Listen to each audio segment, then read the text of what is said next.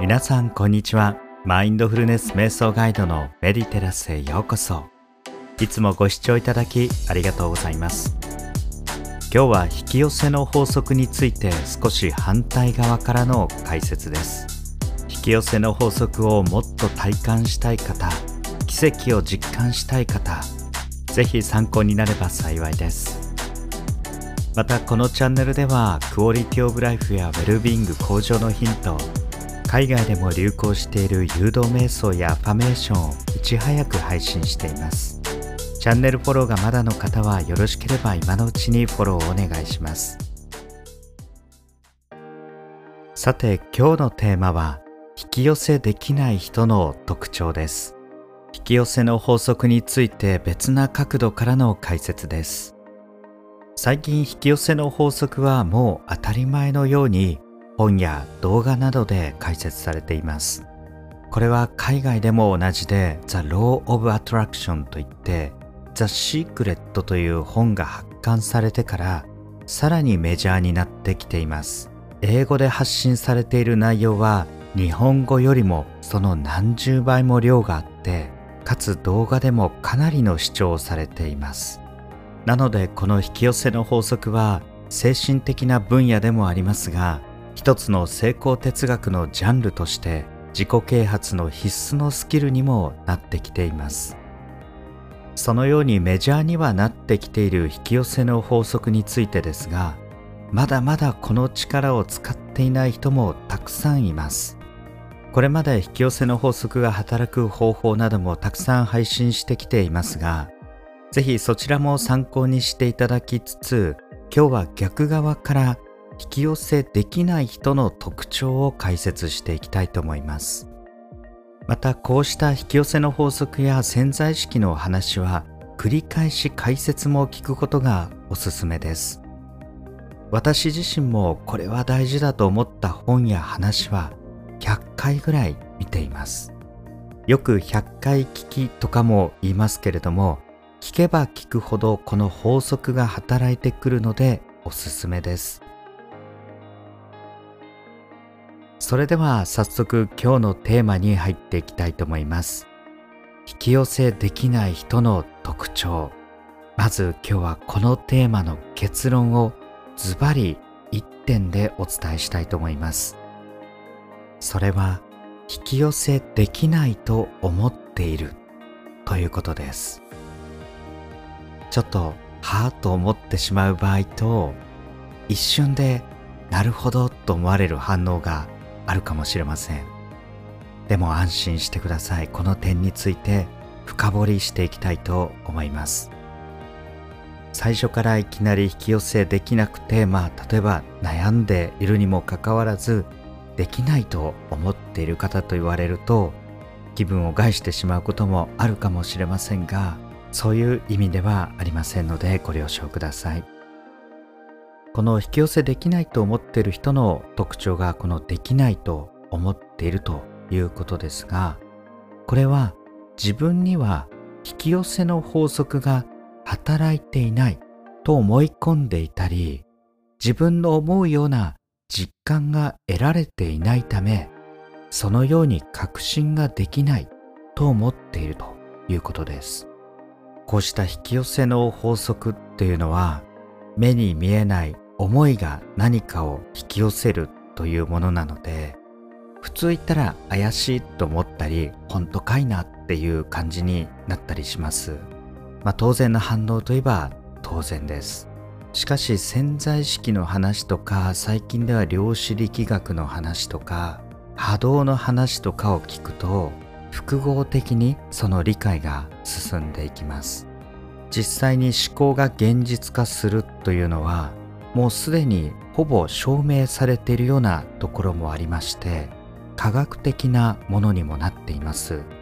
人間にはいろんな思考やまたその頭で考えていること以外に潜在意識という人間の意識の9割以上の部分が私たちが普段気づかないところにあると言われていて実は頭の中でこれが欲しいこうなりたいと思っていたとしても潜在意識の方で本当は自分はそれにふさわしくないと思っていたらその潜在意識の方が本音になりますのでそれが現実化したりしてしまいます。この引き寄せの法則は発している思考とかイメージ潜在意識の中に形成されている言葉や自己イメージが現実を作っていくということなので例えば自分にはこうした法則が働いていない実感していないそもそもあるのかわからないと思ってしまうとそれが現実化してしまうんです。実は自分では引き寄せできていないと思っている人でも引き寄せています。数多くのことをすでに引き寄せています。それに気づくことが大事です。それが自分の思ったような形で思ったような順番で来ないとなかなか納得できないこともありますけれども小さな何か自分にとっての奇跡や前兆これをたどっていくと大きな自分のビジョンが現実化していくということがあります。小さなことを発見していくとあ自分にもこういう法則働いてるんだ近づいているんだっていうふうに思うとそれがどんどんと大きくなっていく。そんなところがあります。ですので最初は小さくてもぜひがっかりしないでください。それでもともと描いていたものと違ってもがっかりしないでください。その中に少しでも共通点があればあ自分にもこの法則が間違いなく働いてるんだと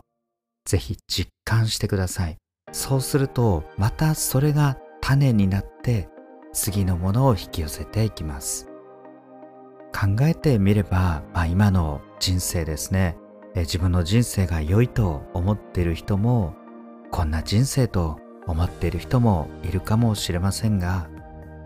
よくよく考えてみるとこうしてみたいこういう生活がしたい反対にこんなもんかなとか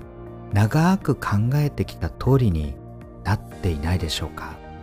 私も数多くの方の相談を受けた際に頭ではこうしたいと思っていても実は違う行動をしていたり違う潜在意識で思っていたりそのギャップを埋めるということが大きなポイントでありました。もちろん人生にはいろんなことがあって予測不可能なことが起きたり不合理なこともいろいろあったりですね。一概には言えませんが広く長く見てみますとおおよそ人は思った通りの人生を歩んでいる。しかも潜在意識で描いた自己イメージの通りの自分になっている。こうした見方もあると思います。本当に人間感性の法則というものが働いていてまあ慣れですよね、まあ、悪く言えば惰性です。この惰性で生きているとやはりそのままの人生が当然働きます。ですが積極的に自分の人生をこうしたい。こういう自分になりたいというこの感性の法則から脱却しようと。そしてこの方向に進みたいと思っていると不思議とそうなるものです。まずそのスイッチが深い部分で入っているかどうかが鍵になってきます。そしてこうした潜在意識を変えて自己イメージを変えてそれが現実化していくっていうのは少し長く継続することが大事です。気持ちとしては気長に変えていこうとすることが大事です。もちろん一瞬で変わることもあります。その場合周りが待っていたというか自分に本気スイッチが入るのを待っていたような状態です。ですが多くの場合潜在意識は一定を好むという性質がありますので徐々に変わっていきます。気づけば変わっていてあれそういえば思っていた通りになったなということがたくさん出てきます。かくいう私自身もそうです。何も考えず本当に惰性に生きている時は人生に変化は何もなかったように思いました。ですがこうしたいと明確に思ったことはほとんどがそうなりました。経済環境も家庭環境も住む場所さえそうなります。